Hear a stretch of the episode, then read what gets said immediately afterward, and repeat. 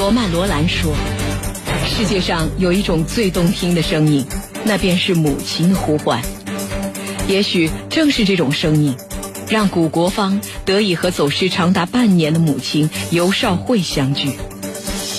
现在，尤少慧什么都想不起来了，但是由于多年的习惯，在女儿生日那天，她的手指会机械而自然地拨出那一串数字，女儿家里的座机号码。”古国芳怎么也没有想到，发动了这么多人，走了这么多路，最后竟然是母亲用这样的方式找到了自己。江苏新闻广播，南京地区 FM 九三七，苏南地区 FM 九五三，铁坤马上讲述。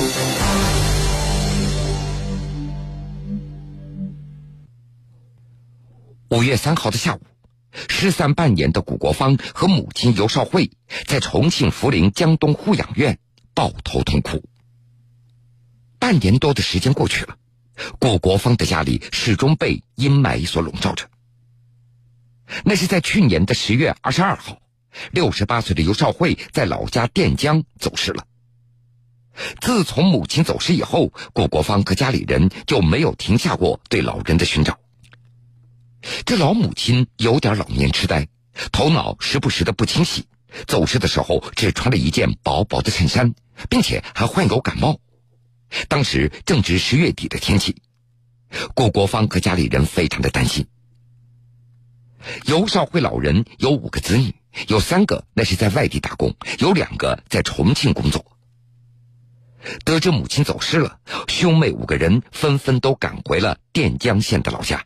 通过亲戚朋友张贴寻人启事、上电视台等这样的方式来寻找，这一找就是半年多。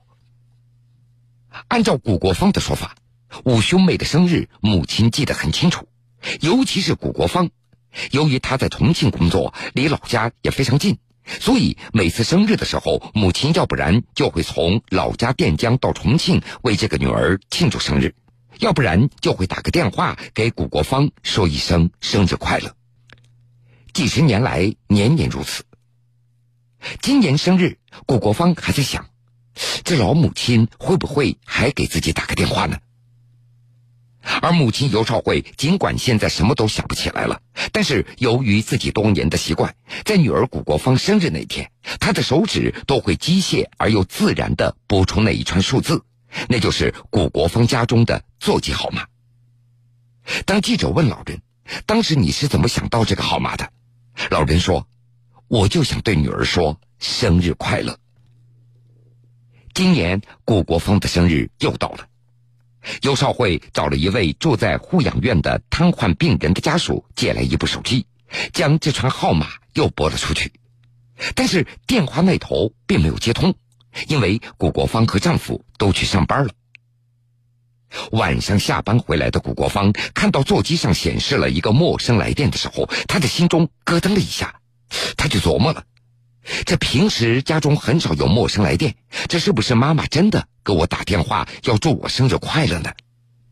她赶紧就往回拨了过去，但是电话一直无人接听。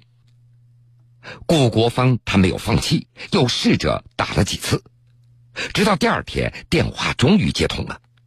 对方告诉古国芳，昨天的确有一个老人用他的手机打过一个电话。一核对体貌特征，古国芳他就断定，十有八九这个接电话的老人就是自己走失半年的老母亲。但是对方一直不肯透露老人的具体位置，只是说是在涪陵区。五月三号，顾国芳和丈夫请假，开车赶到了涪陵的江东，找到了那个唯一的线索——接电话的女孩。女孩由于不能够确认顾国芳的身份，她还是不肯透露老人所在的具体位置。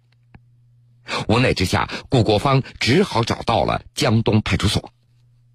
民警告诉顾国芳，出于老人的安全考虑，那个女孩的处理方式是正确的。直到警方给那个女孩打了电话以后，女孩也没有放松警惕，但是还是将这件事情反映给了江东护养院的工作人员。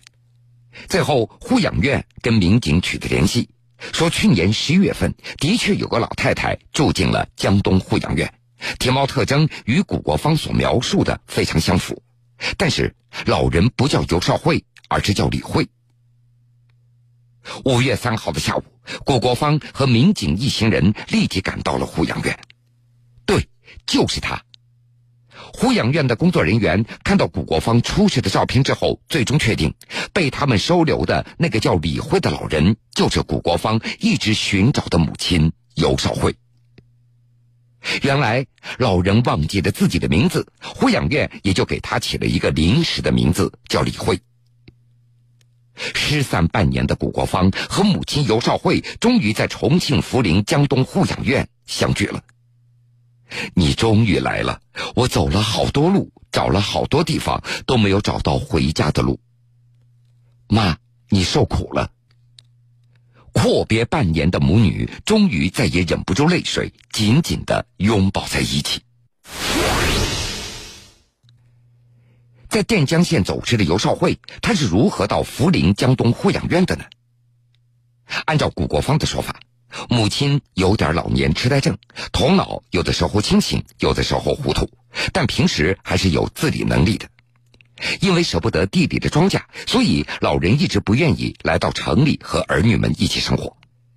就是偶尔到重庆工作的女儿古国芳的家中玩，也是一住两个晚上就赶紧回家打理庄稼了。古国芳还记得，母亲失踪的那天早上也没有任何的征兆，只是说自己感冒了，想出去买点药。这个药店离家也就不过两公里，但老人这一去就再也没有回来过了。而根据尤少慧本人的回忆，说自己在走失以后就一直沿着大马路走，他想努力找到家的方向，但是越走越陌生了。而出门时所带的手机也不知道什么时候也搞丢了。从尤少慧的回忆当中，可以大致得知他的行走路径：垫江到南川，再到涪陵。老人还记得，在来到江东护养院之前，他曾经被人送到过派出所。但是因为他什么都想不起来，民警也只能够将他送到了救助站。在救助站住了两个晚上以后，又出来继续的行走，就这样一直走了六天六夜，中途还曾经在山林里睡了两个晚上。有人给尤少慧老人送过衣服，请他吃过饭，但是没有遇到过坏人。直到被涪陵江东派出所发现，送到救助站，然后送到了。江东护养院，想起自己在护养院的生活，尤少慧老人他突然变得非常的健谈了，对护养院的伙食那是如数家珍。早上我会吃粥、馒头、鸡蛋，中午有烧白、黄瓜，晚上还有西红柿蛋汤。从这些言语当中，所有人也明白了老人在这半年当中为什么会胖了十来斤的缘故。尤少会老人说的最多的一句话，那就是：“这世上还是好人多呀。”让女儿古国芳没有想到的是，母亲走失的时候只穿了一件薄薄的衬衫，而等到护养院接她的时候，在老人的房间里却叠满了整整一柜子的衣物。原来这些衣服有护养院给配的，也有院里其他老人家属给尤少慧所买的。也有附近的邻里专门给尤少慧送过来的。除了衣物，还有不少生活用品和一些小礼物。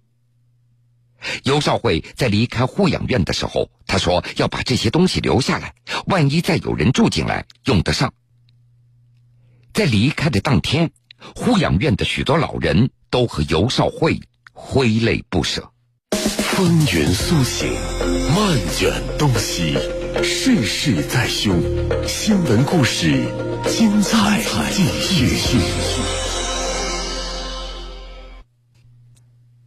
走失了半年，但是由于多年的习惯，在女儿生日那天，尤少慧老人的手指机械而又自然的拨出了那一串数字，女儿家中的座机号码，最终一家人团聚了。而接下来，这位男子在外面流浪的十八年。他也回到了家里。尽管回家已经将近十天的时间了，但是熊树明显然还没有适应这突然到来的亲情。熊树明的失踪开始于他的一次打工的经历。当时他已经患精神分裂症有三年了。一九九九年，熊树明被家里人送往了四川达州一家精神病医院治疗，三个月之后病情得到了缓解。二零零零年，熊树明就跟随着妹夫前往海南打工了。但是，这位患有精神分裂症的男子，他总是觉得周围人对自己不好，所以在工地干了一个多月之后，熊树明决定离开海南，另外找一个活干。离开海南以后，熊树明坐船到了广东，他也曾经辗转多个地方来找工作，但是发现没有人愿意雇佣自己。不过，在继续找工作的过程中，熊树明他总是觉得有人在追赶自己，他不得不一路的流浪。